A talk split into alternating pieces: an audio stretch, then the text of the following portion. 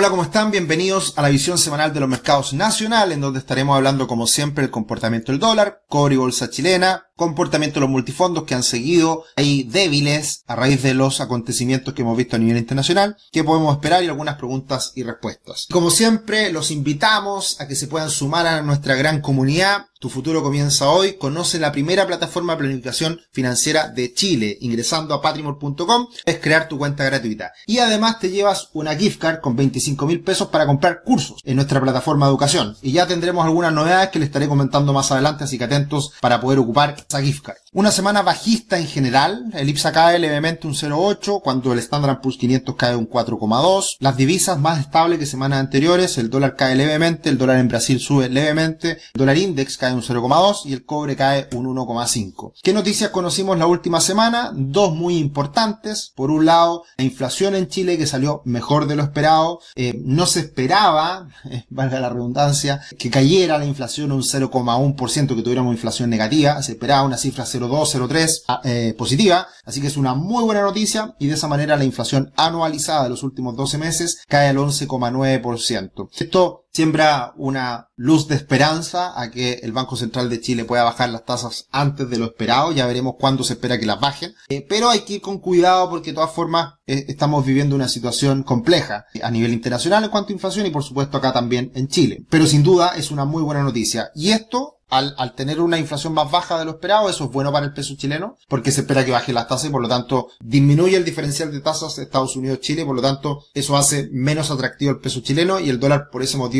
eh, podría eventualmente eh, subir. Pero la última semana tuvimos otra noticia muy importante que fue que el Ministerio de Hacienda anunció nuevas ventas de dólares. Un anuncio conjunto de aproximadamente 4 mil millones de dólares que se van a vender en el mercado local, así que eso generó presión a la baja en el dólar y eso por supuesto es algo que eh, mantuvo al dólar bastante a la baja, con una presión a la baja muy importante, asociado también a acontecimientos a nivel internacional. Así que lo que podemos ver en el gráfico actualizado del dólar es que está en una tendencia bajista que se mantiene, con un soporte bien interesante. Ahí podemos ver un nuevo soporte que trazamos, eh, que es muy interesante en torno a los 800 pesos, con algo de filtro quizá a los 795. Y si es que llega a romper esos niveles de soporte, vamos a ir rapidito a los mínimos anteriores que eran 777, quizá un poquito más abajo. Así que por, por lo pronto la tendencia a la baja sigue plenamente vigente y lo que va a tomar mayor relevancia sin duda en los próximos días es la inflación de Estados Unidos. Así que los invito a que vean la visión internacional del mercado en donde hablamos harto respecto a eso, respecto a lo que está pasando en Estados Unidos con el Silicon Bank. Silicon Valley Bank está viviendo una situación bien difícil y por otra parte las cifras de inflación que se esperan para la semana siguiente. Así que todo va a depender sin duda lo que pase con esa cifra de inflación porque acá tenemos al dólar index con el dato de empleo del día viernes en Estados Unidos intentó romper a la baja pero no lo logra. Ahí tenemos un soporte muy importante en los 104 y creo que esos 104 van a ser el límite que va a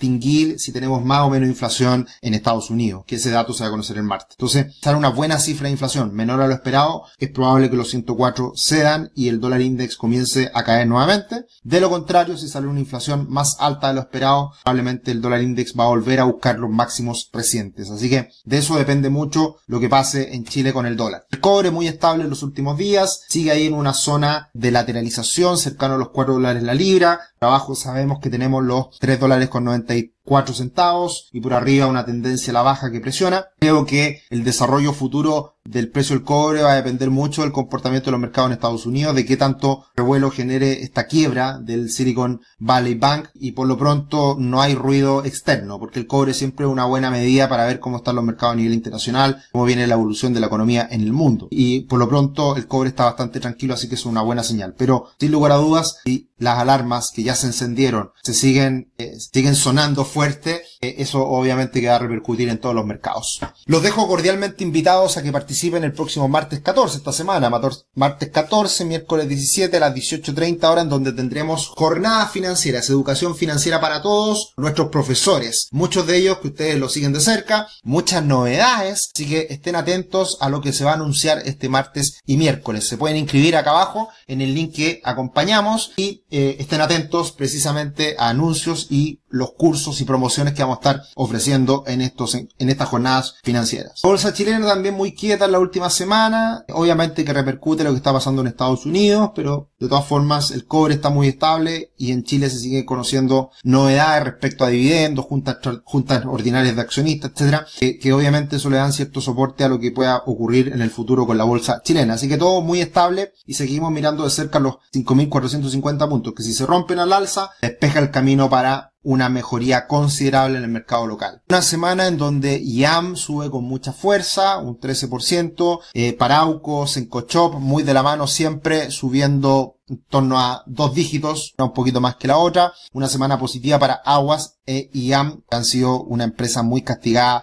en el último tiempo. Y en el lado negativo, Sokimich cayendo con fuerza, más de un 9%, es la empresa que probablemente está más conectada al mundo y por lo tanto sigue muy de cerca lo que está pasando en los mercados internacionales. TCU cayendo cerca de un 6, TMPC cayendo un poquito más, un 4%. Y este gráfico muy, muy interesante, lo, lo extraímos de, de el Mercurio Inversión acá nos muestra cómo está el dividend yield, promedio dividend yield eh, y el free cash flow eh, yield, que, es comparado también con los precios. Acá la comparación va directamente en función del precio bolsa. Y por ejemplo, acá lo interesante y es un buen resumen, acá nos muestra el IPSA cuánto sería el free cash flow, está cercano al 20%, y el dividend yield, que está cercano, yo diría, al 7-8%. Estados Unidos nos entrega un dividend yield del 2% históricamente. En Chile era de un 4, un 5%. Hoy día está en torno al 7%. Eso da cuenta de que las empresas chilenas están entregando mucho dividendo. Y eso da cuenta también de que al ser un dividendo mayor es en función del precio. Y eso da cuenta de que los precios en Chile están muy castigados. Eso nuestro optimismo respecto a la bolsa chilena, que en eso, que eso se va a tener que ajustar en algún momento.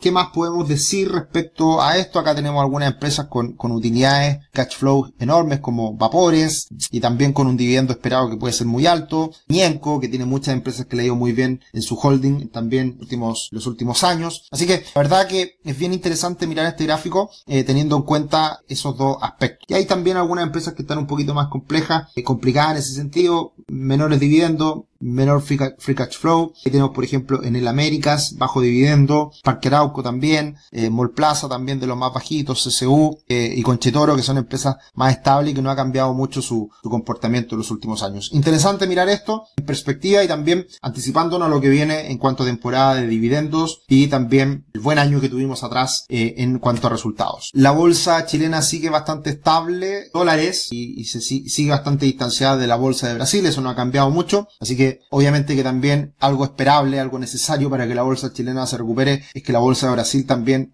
vuelva a agarrar fuerza. Y en cuanto al comportamiento de los multifondos, la verdad que tuvimos una semana nefasta, una semana muy mala, eh, los mercados internacionales están sufriendo y además tenemos un dólar a la baja. Entonces por ese motivo es que en el mes de marzo la caída es superior al 2% en lo que llevamos. El multifondo C una caída del 1% y el multifondo E un poco mejor y, y, también debería mejorar en el corto plazo teniendo en cuenta que las tasas del bono del tesoro de 10 años en Estados Unidos cayeron con mucha fuerza. Así que renta fija podría andar un poquito mejor en un escenario de mayor incertidumbre que estamos viviendo a nivel internacional que se debiera materializar también en Chile, teniendo en cuenta también una inflación que salió más bajo de lo esperado. Así que eso vuelve a aumentar la posibilidad de baja de tasa en Chile y eso beneficia al multifondo E. Así que la brecha entre fondo E y fondo A se volvió a cerrar, sigue a vuelve a mínimos, así que eso lo estaremos comentando sin duda como evolución en el mes, el próximo análisis de multifondo. Esta última semana tuvimos encuesta de expectativas económicas por parte del Banco Central de Chile y acá tenemos algunos datos interesantes. La inflación en marzo se espera que sea de un 1%, bien fue de un menos 0,1, en marzo se espera que aumente, pero lo importante acá es que la inflación de un mes en particular, que obviamente salta, lo más importante es cómo va disminuyendo la inflación de los últimos 12 meses. Y por eso, de aquí a los próximos 12 meses, el mercado espera que la inflación sea de un 4,5%. ¿Ah? Lo importante es saber en cuánto va a terminar en el año en su momento el Banco Central decía que terminaría en 3,6, el mercado en torno a un 5. Yo creo que andar por ahí por en torno a un 5 y eso lo vamos a ver muy bien en el próximo IPOM, que se va a conocer en los primeros días de abril. Así que estamos atentos a lo que nos diga el Banco Central en esas nuevas perspectivas económicas de cara al futuro. Esto es encuesta que se hace el mercado. Y el mercado está anticipando que la primera baja de tasas va a ser en el mes de mayo, no abril, como algunos anticipaban, sino que como ya sabíamos por el dato anterior de, de inflación, el de enero, vemos que la primera baja de tasas sería en mayo. Y ahí yo tengo ciertas dudas. Puede ser que sea en mayo, sí, yo coincido con eso, pero creo que puede ser una baja más importante. No solamente 25 puntos base, sino que puedan venir bajas relevantes cuando ya veamos señales concretas de que la inflación se está controlando. Y en junio ya tendríamos un 10,25, en julio un 9,5. Ahí vienen bajas importantes que espera el mercado. Septiembre 9% y a fin de año por ahí por el 7, 7, 8 probablemente. No, está acá obviamente contabilizado, pero, se espera que siga cayendo. ¿Qué es lo que pasa? Que a principios de año, fines del año pasado, se esperaba que, que las tasas estuvieran mucho más bajas a fin de año. Y eso se ha ido moderando un poco. Entonces, hay harto espacio para bajar tasas, pero todavía no hay mucha claridad de cuándo comiencen y en qué magnitud. Eso es, eso es lo que se va a jugar en definitiva el mercado en cuanto a la renta fija, que la renta fija está muy atento a, lo que pasa en el futuro con estas expectativas de baja de tasa. Y desde ya los dejamos cordialmente invitados. Primer anuncio, encuentro inversionista inmobiliarios el 22 de abril en el Hotel Renaissance, un evento presencial y también online vía streaming, en donde tenemos un 50% de descuento preventa hasta el 26 de marzo. verdad que tuvimos un éxito rotundo el año pasado con el Investor Summit,